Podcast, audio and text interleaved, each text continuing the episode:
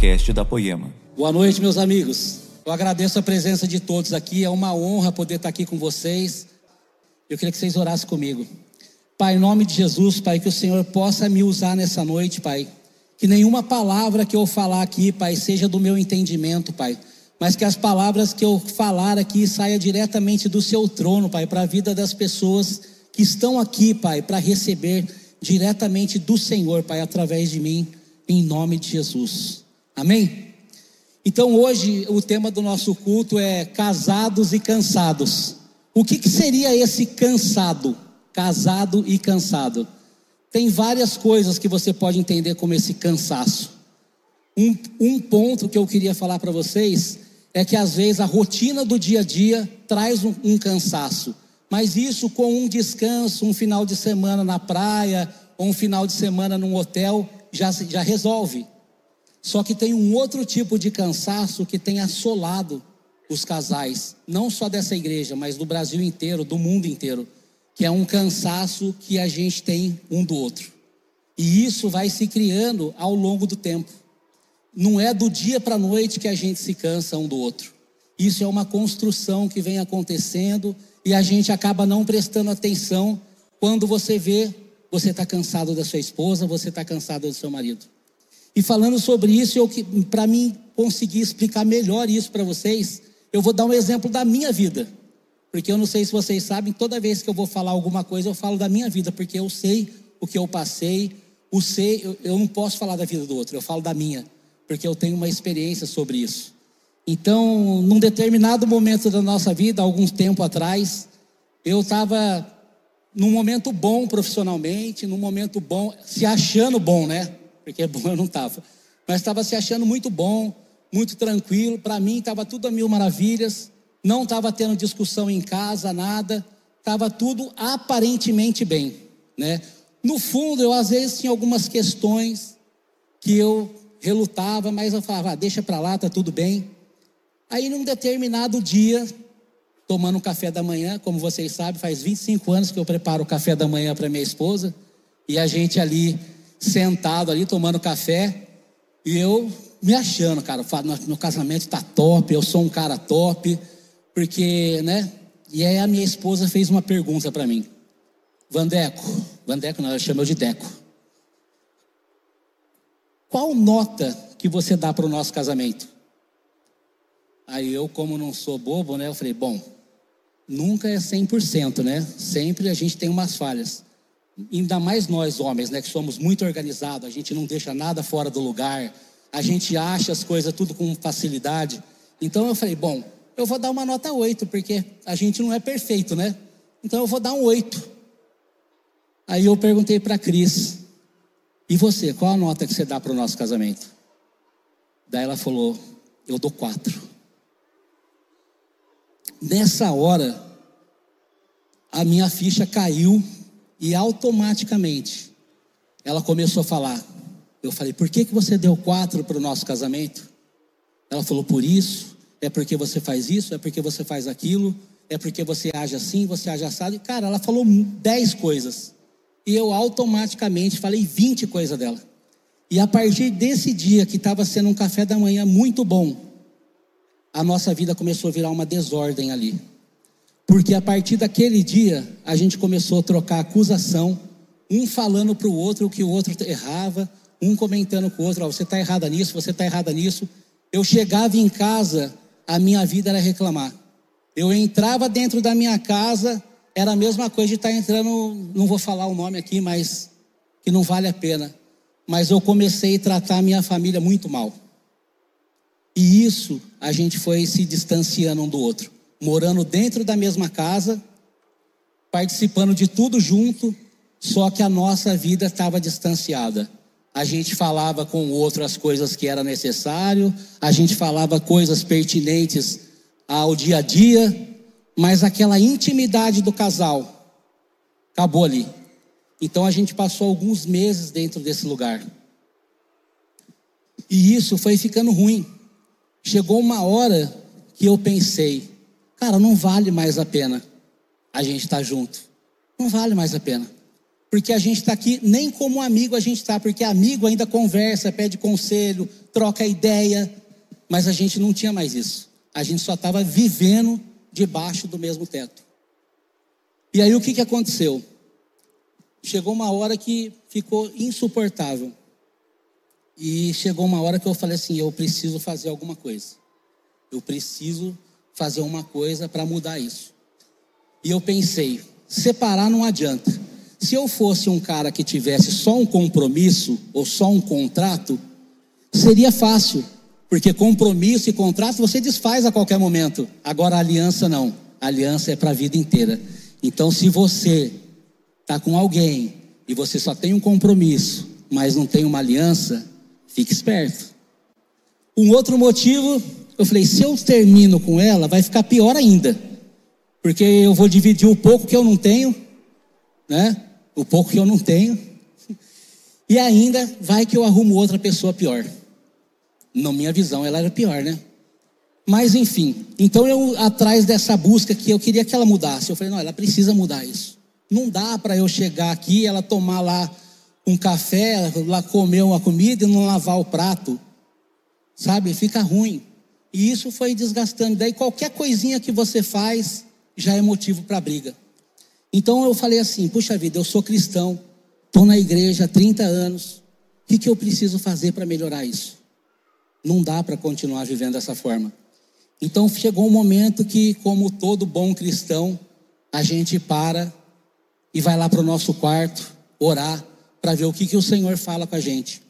E a melhor maneira de o Senhor falar com você é através da sua palavra, porque aqui quando você abre, ele vai falar com você. E quando eu abri a Bíblia, estava orando, a palavra que Deus me entregou foi essa aqui que eu vou ler para vocês.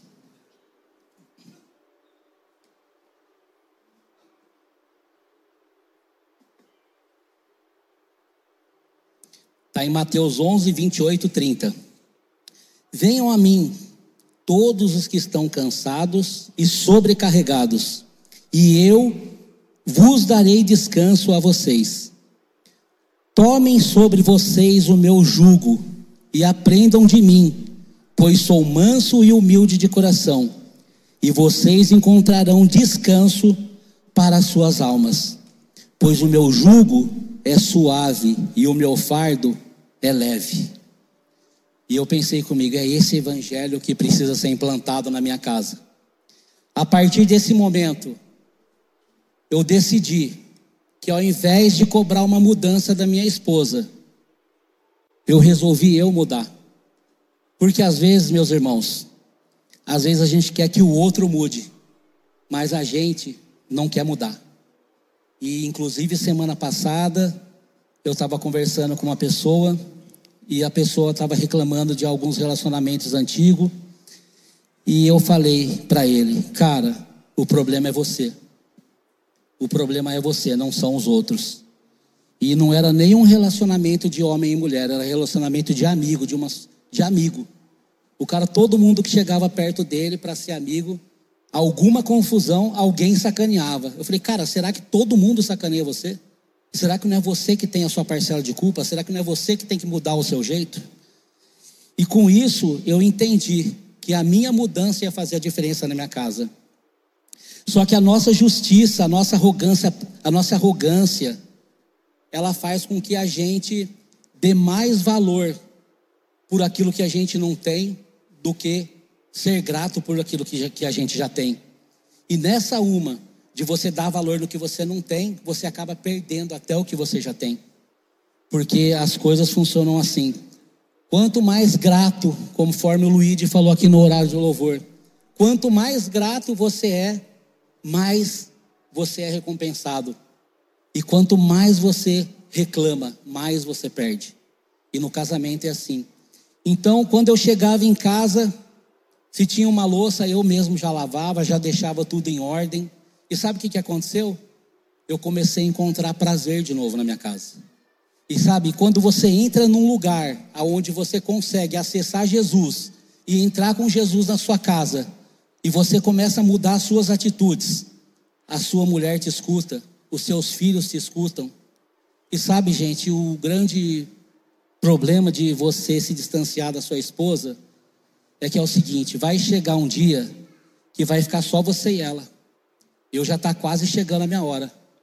Porque os filhos vão crescendo e os filhos não é para gente. Os filhos a gente cria para eles casarem, formar a família deles, então uma hora eles vão embora. Então quando isso acontecer, sabe o que, que, vai, que, que vai virar a sua casa? Vai virar um lugar vazio com duas pessoas que não se bicam. E isso não é legal. Então, a gente precisa entender que essa pessoa que está do seu lado, olha para ela aí, ó, olha no olho dela. Você que é mulher falou, cabeçudo. olha para esse cabeçudo aí. Ô louco, falaram narigudo aqui, gente. Caramba, sacanagem.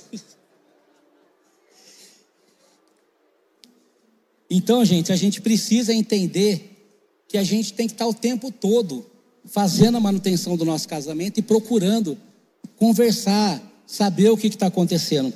E a gente precisa, o mais importante é a gente fazer uma transformação na nossa mente.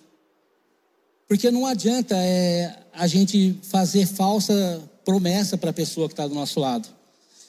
Às vezes, é, vários, a gente faz vários aconselhamentos de casais e a gente vê muitos. A gente vai lá no dia do aconselhamento, conversa com o marido, com a esposa, e o cara faz um falso juramento para dar uma falsa esperança. E isso as pessoas fazem sem pensar. Quantas vezes você, marido, você, mulher, agiu de forma errada e você se arrependeu, entre aspas, porque quem se arrepende não faz de novo? Você chegou para sua esposa e falou: Olha, principalmente os homens, tá? A mulher ela é mais fiel quando ela promete. Principalmente os homens. Olha, eu nunca mais vou fazer isso. Me perdoa. Eu vou ser um outro homem a partir de hoje. Eu até queria contar uma história para vocês, para vocês entenderem melhor isso. Teve uma mulher, isso é uma história que não existiu, tá? Eu escutei de alguém e eu só estou repassando aqui. Uma mulher estava completando 60 anos de idade e ela tinha algumas coisas, algumas pendências financeiras para resolver. E o filho dela deu um cheque de dois mil reais para ela. E ela ficou muito feliz com aquele cheque. Ela falou: Nossa, com esse dinheiro eu vou conseguir honrar meus compromissos, com esse dinheiro aqui eu vou conseguir pagar minhas contas. E ela passou o dia feliz com aquele dinheiro. Quando deu umas seis horas da tarde, o filho dela chegou: Mãe, deixa eu dar uma olhada naquele cheque.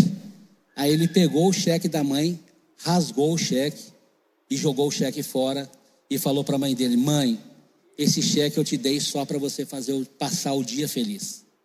Mas não, não tem essa grana. E é isso que a gente faz com a nossa esposa e é isso que a gente sempre faz com os nossos maridos. A gente sempre faz com a esposa e com o marido. Eu não tenho marido, eu tenho esposa e é muito linda, tá ali, ó. Então, gente, é isso que a gente faz com o nosso cônjuge. A gente faz falsa promessa, a gente dá falsa esperança. E sabe por quê? Porque a gente não tem coragem de transformar a nossa mente. A gente não tem coragem de transformar a nossa mente a gente não se empenha nisso. O dia que você entender que, que você mudando a sua mente, você vai mudar tudo, tudo vai ficar diferente na sua casa. E essa palavra que fala sobre a mudança de mente, tá, fala assim, ó, tá em Romanos 12, 12. Não se amolde, amoldem ao padrão deste mundo, mas transforme pela renovação da mente, para que vocês experimentem a boa, agradável e a perfeita vontade de Deus.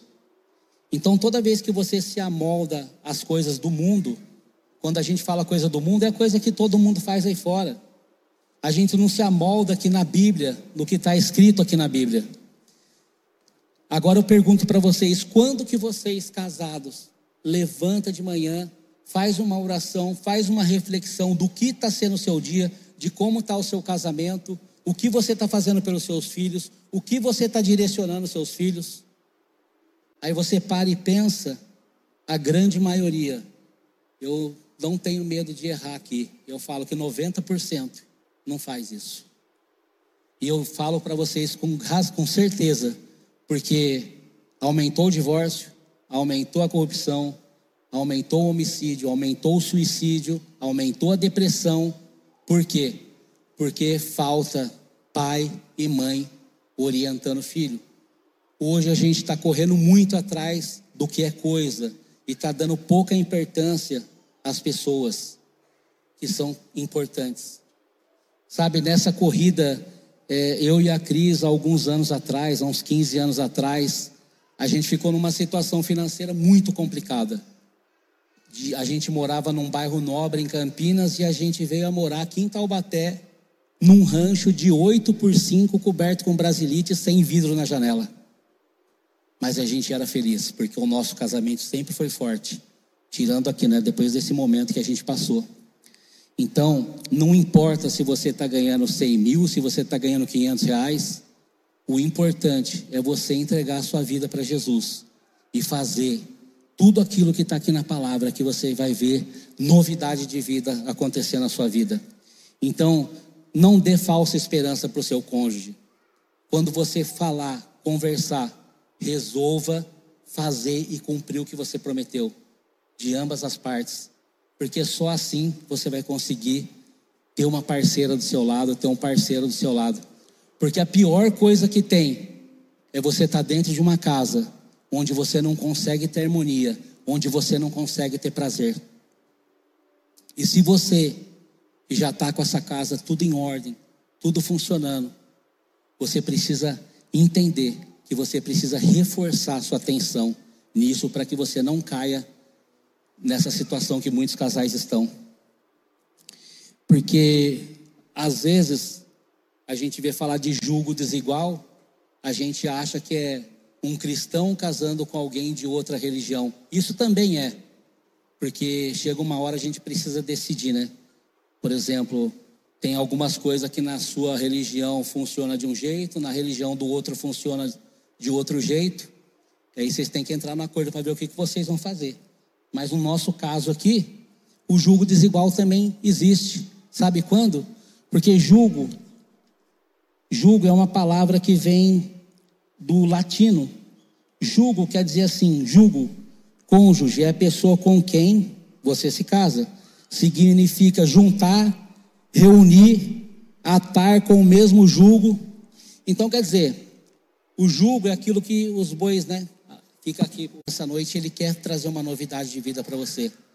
Tem uma passagem na Bíblia que daqui a pouco eu vou ler que fala sobre o primeiro milagre de Jesus, sobre as bodas de Caná. E ali fala de uma festa. Então, quem estava naquela festa foi abençoado.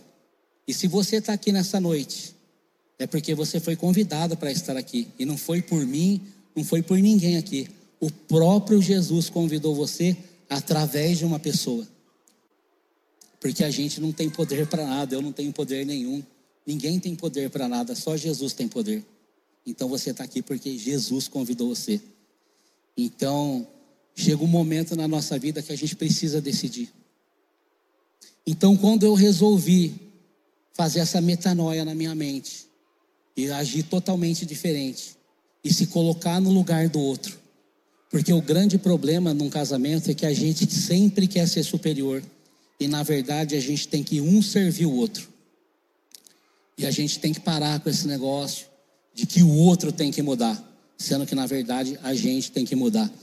E eu quero desafiar você a mudar, para você ver como o outro vai transformar também. Porque a pior coisa que é é descobrir como eu descobri. Eu achava que ela estava errada. Mas quando eu mudei o meu comportamento, eu vi que o outro que estava errado. E isso é pesado demais. Você descobrir que o outro estava certo, você estava errado quando você mudou de atitude. Porque quando você deixa o orgulho de lado, aí faz todo sentido. Porque quando você deixa o orgulho, você consegue ter uma visão melhor de tudo. Você consegue ter uma visão melhor do que está acontecendo. Você consegue ser mais humilde. E nessa hora, Jesus pode entrar na sua vida e fazer toda a diferença.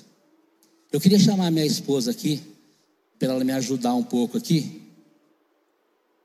Eu não consigo fazer nada sem ela, sabe, gente? Eu sempre preciso dela para me ajudar. Inclusive no último culto, ela não estava aqui, que ela estava doente.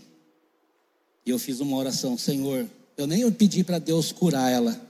Falei, Senhor, me ajude com que a crise esteja lá, senão eu sou ferrado sozinho. Gente, boa noite. Meus amigos, pois é. Eu, mês passado, quem estava aqui, eu liguei para o Vanderlei e falei para ele, amor, não estou muito bem, não sei se eu consigo ir no culto à noite, ora por mim. E aí, eu estava tão mal, tão lesada, que eu nem prestei atenção na oração dele. Mas ele não orou por mim, mulheres. Ele orou por ele. E ele orou assim: Jesus, não me deixe para esse culto sozinho. Cura a Cris, Jesus. Tem misericórdia de mim. e era para ele ter orado por mim. Então o casamento, gente, ele passa. Ele passa por essas coisas. Ao longo da vida, ao longo dos anos. E se você é casado há pouco tempo, você está tendo aí um quilômetro de vantagem. Porque você já sabe que em algum momento você vai se cansar. Em algum momento a rotina vai tentar te engolir. Quando nós casamos, nós não estamos acostumados com a presença do outro. E aí a gente faz tudo para agradar. A gente quer servir, a gente quer agradar, a gente faz tudo para que o outro se sinta bem. Mas conforme os anos vai se passando, alguns se cansam de servir. Alguns se cansam de continuar agradando. E às vezes a gente até pensa, poxa vida, só eu que faço. O Vanderlei contou para vocês que faz 25 anos que ele faz o meu café da manhã, e é verdade. Ele acorda primeiro do que eu, faz o café, chama os meninos para ir para a escola, leva os meninos para a escola e quando ele volta, ele me acorda. E isso funciona na minha casa. Talvez a rotina da sua casa não caiba isso. Então você, esposa, não adianta querer sair daqui falando assim: ó, oh, agora você tem que fazer o café da manhã para mim, viu? Você viu, ó, o Vanderlei faz café da manhã para Cris. Gente, casamento não é igual receita de bolo. Que você copia da vizinha, que você copia da amiga, que você copia da pastora. Você vai ter que criar a sua receita, você vai ter que ver o que cabe na sua rotina. Você vai ter que buscar o que não te cansa e o que não cansa o outro. Teve um dia, um único dia, eu não sei se o Vanderlei acordou atrasado, eu não sei o que foi que aconteceu, mas foi o dia que eu acordei atrasada. Eu acordei muito atrasada. Quando eu olhei no relógio, eu falei: Nossa, Vanderlei não me acordou, não pus o relógio para despertar, mas graças a Deus o meu café está pronto. E adivinha, gente, eu cheguei na cozinha, não tinha café. Ele não fez o meu café. Naquele dia que eu mais precisava, no dia que eu estava atrasada, que eu tinha perdido a hora, ele não fez meu café. E eu não consegui ser grata por todos os anos que ele me servia. Mas eu reclamei, eu mandei uma mensagem de texto bem mal educada. Não foi, meu bem? Se você somar quantos cafés tem 25 anos por causa de um, ela me massacrou, gente. Me massacrou. Meu Deus. E às vezes a gente se cansa no casamento por falta de gratidão. Porque a gente muitas vezes esquece o que o outro já tem feito uma vida inteira por nós. E aí uma coisa que sai errada, uma comida que queima, que atrasa o almoço, uma conta que se esquece de pagar, alguma coisa que dá ruim, parece que o outro perdeu todas as qualidades boas. E isso vai cansando o nosso casamento. Sabe, ontem nós tivemos. Eu não gosto nem de chamar de reunião, porque não foi uma reunião. Foi ali um compartilhamento da palavra. nós sentamos os coordenadores de GCs de casais, pastor Levi, pastor Aleia, as pessoas do Ministério Família, os casais que fazem parte, e nós estávamos compartilhando sobre essa palavra. Nós estávamos construindo isso que ia ser ministrado hoje aqui. E aí nós decidimos uma coisa: que casados e cansados não vai ser uma pregação, mas vai ser uma série. Vocês topam? Ó, mês que vem a gente tem o nosso retiro de casais e aí a gente volta em abril com a segunda mensagem dessa série. Nós vamos continuar falando um pouquinho das coisas que cansam o nosso casamento. Mas hoje. Ah. Até porque é, a gente se cansa com a criação dos filhos às vezes a gente fica cansado com o lado financeiro, a gente fica cansado do lado espiritual, a gente se cansa também na área sexual, na área da saúde. Então são várias coisas que cansam a gente no casamento. Então a gente quer fazer essa série porque cada culto a gente vai falar especificamente sobre uma coisa. E aí a gente consegue é, a, a, aprofundar mais em cada assunto para trazer mais clareza para trazer mais clareza e que vocês consigam responder melhor a tudo isso na prática. E acaba melhorando muito. Sabe, queridos, Vanderlei falou sobre o texto da Bodas de Caná. E ele está no Evangelho de João, no capítulo 2. Você não precisa abrir, eu vou ler para você. E fala assim: Ao terceiro dia fizeram uma bodas em Caná da Galileia, e estava ali a mãe de Jesus. E foi também convidado Jesus e os seus discípulos para o casamento. E faltando vinho, gente, talvez hoje, se a gente fala assim, faltou vinho na festa, parece uma coisa corriqueira. Mas na época de Jesus, o casamento durava vários dias. E faltar o vinho era uma desonra muito grande ao pai da noiva era uma desonra muito grande ao casamento. Todo mundo sairia criticando e falando mal daquela festa porque faltou o vinho. Igual quando a gente vai em festa, não come direito sai reclamando. Vocês nunca fizeram isso, né? É, não, nunca ninguém fez isso aqui. Mas lá, gente, faltou o vinho. E faltando o vinho, a mãe de Jesus lhe disse: não tem vinho. Jesus lhe respondeu: Mulher, que tenho eu contigo?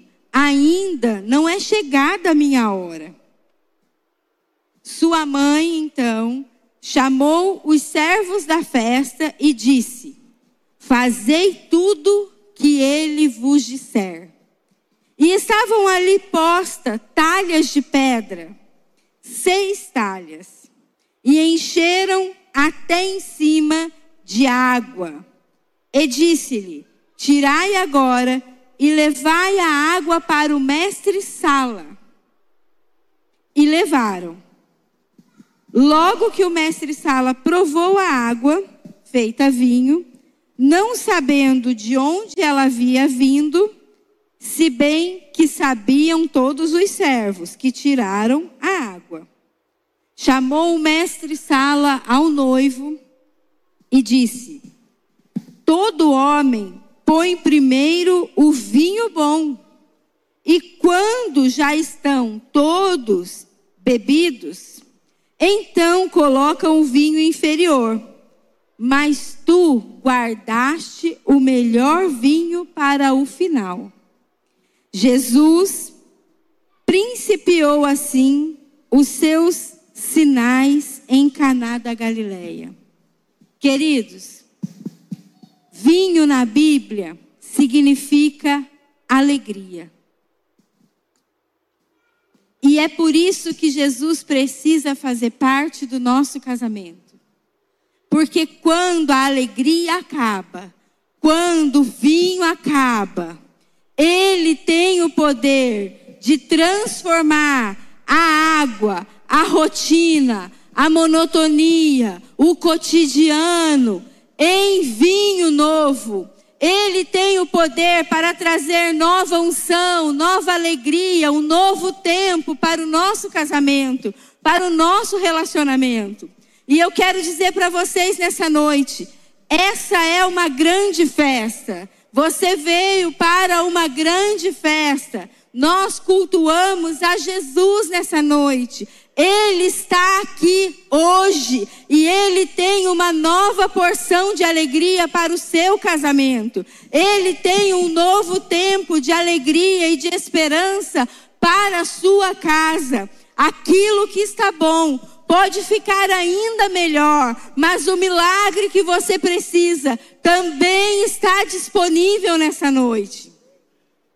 Não tenha medo de contar para Jesus que o vinho acabou no seu casamento. Não tenha medo de expor que a alegria foi embora. Sabe, existem alguns conselhos práticos que nós podemos dar para vocês nessa noite. O primeiro, volte a investir no seu casamento. Há quanto tempo você não sai só você e o seu marido? Há quanto tempo vocês não têm um programa dois? Há quanto tempo vocês não beijam na boca? Há quanto tempo vocês não fazem carinho um no outro sem intenção? Sem maiores intenções. Só um carinho. Há quanto tempo vocês não deitam juntos na sala para assistir um filme, para comer uma pipoca? Invista no seu casamento, invista no seu relacionamento. E depois, tenham bons conselheiros. Não saia falando da sua vida e do seu casamento para qualquer pessoa, mas eleja bons conselheiros. Eleja alguém que você vai poder falar dos seus piores defeitos. E essa pessoa não vai te julgar, essa pessoa não vai te ofender, mas ela vai olhar para os seus defeitos e ela vai te ajudar a encontrar um caminho para sair dele. Encontre bons conselheiros. Se você está num GC, procure seu líder, peça para ser discipulado. Se você ainda não faz parte do GC, nós temos ali, ó, naquele cantinho, alguns casais prontos para atender vocês, para conversar com vocês. Levantem a mão o Ministério Família, os pastores. Você pode procurar por esses casais no final do culto.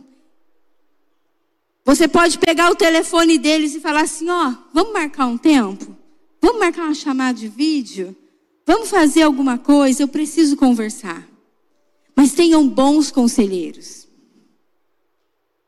Gente, nós queremos orar por vocês nessa noite. Orar para que o casamento de vocês tenha, assim como o nosso teve um dia, um avivamento de alegria.